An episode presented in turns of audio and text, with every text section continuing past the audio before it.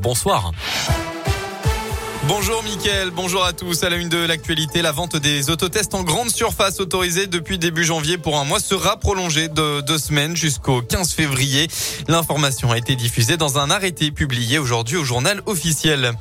On part dans la région, dans l'un, un incendie d'habitation à Jassan-Rotière. Ça s'est passé vers 10h15 ce matin. Le départ de feu a eu lieu dans un demi-sous-sol utilisé en tant que garage. Dans l'incendie, le propriétaire de la maison a été gravement brûlé en voulant éteindre les flammes. La victime âgée de 37 ans a été héliportée à l'hôpital Édouard Herriot de Lyon. L'incendie, lui, ne s'est pas propagé au reste de la maison. Et puis cette série d'accidents en fin de matinée sur la nationale 88. Au total, trois véhicules ont été impliqués dans un crash plus spectaculaire que dramatique. C'est un premier conducteur qui a perdu le contrôle de son véhicule à hauteur de Saint-Étienne-Lardérol. Le jeune homme de 24 ans s'est retrouvé le long de la glissière de sécurité. Une seconde perte de contrôle a dans la foulée eu lieu. La jeune femme âgée de 19 ans a percuté le terre-plein central.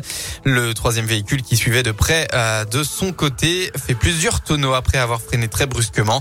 À l'intérieur se trouvait un couple et une fillette de 9 ans qui ont été transportés en urgence relative, tout comme la jeune conductrice.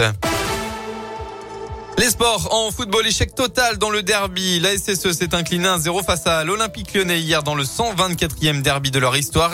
C'est Moussa Dembélé qui a marqué le seul but de la rencontre et c'était sur penalty.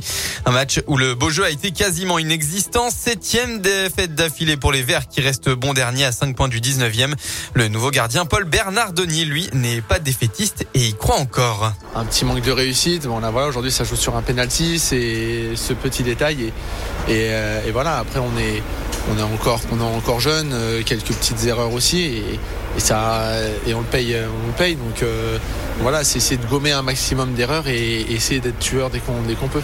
Tout le monde y croit et ça, ça, fait chaud au cœur et c'est pour ça que, je me permets de dire ça aussi. Hein. c'est que je, le ressens, donc je le dis. Et, et donc voilà, donc euh, aujourd'hui il y a beaucoup de frustration, mais ça va finir par payer. Autre match important ce week-end pour le bas de tableau, c'est celui de demain entre le Clermont Foot et le Stade Rennais à 15h. Les Clermontois restent sur quatre matchs sans victoire et euh, aujourd'hui on retrouve Brest-Lille hein, qui vient tout juste de démarrer et lance Marseille à 21h. En handball, dans une heure, la France affronte l'Islande pour se rapprocher des demi-finales. Ce sera dans le sang le demi-centre des Bleus, Quentin Mahé qui a été testé positif au Covid. Il ratera donc les prochains matchs des tricolores. La météo pour votre journée de demain dans la région. Il faudra tout d'abord être prudent cette nuit avec des brouillards givrants annoncés en Haute-Loire et dans l'est du Puy-de-Dôme. Le mercure devrait lui descendre jusqu'à 3, moins 3 degrés en moyenne. Euh, enfin, le, demain, le temps sera majoritairement plus nuageux qu'aujourd'hui, sauf dans le sud de la Loire et en Haute-Loire où le soleil sera bien présent avec côté mercure entre 2 et 5 degrés.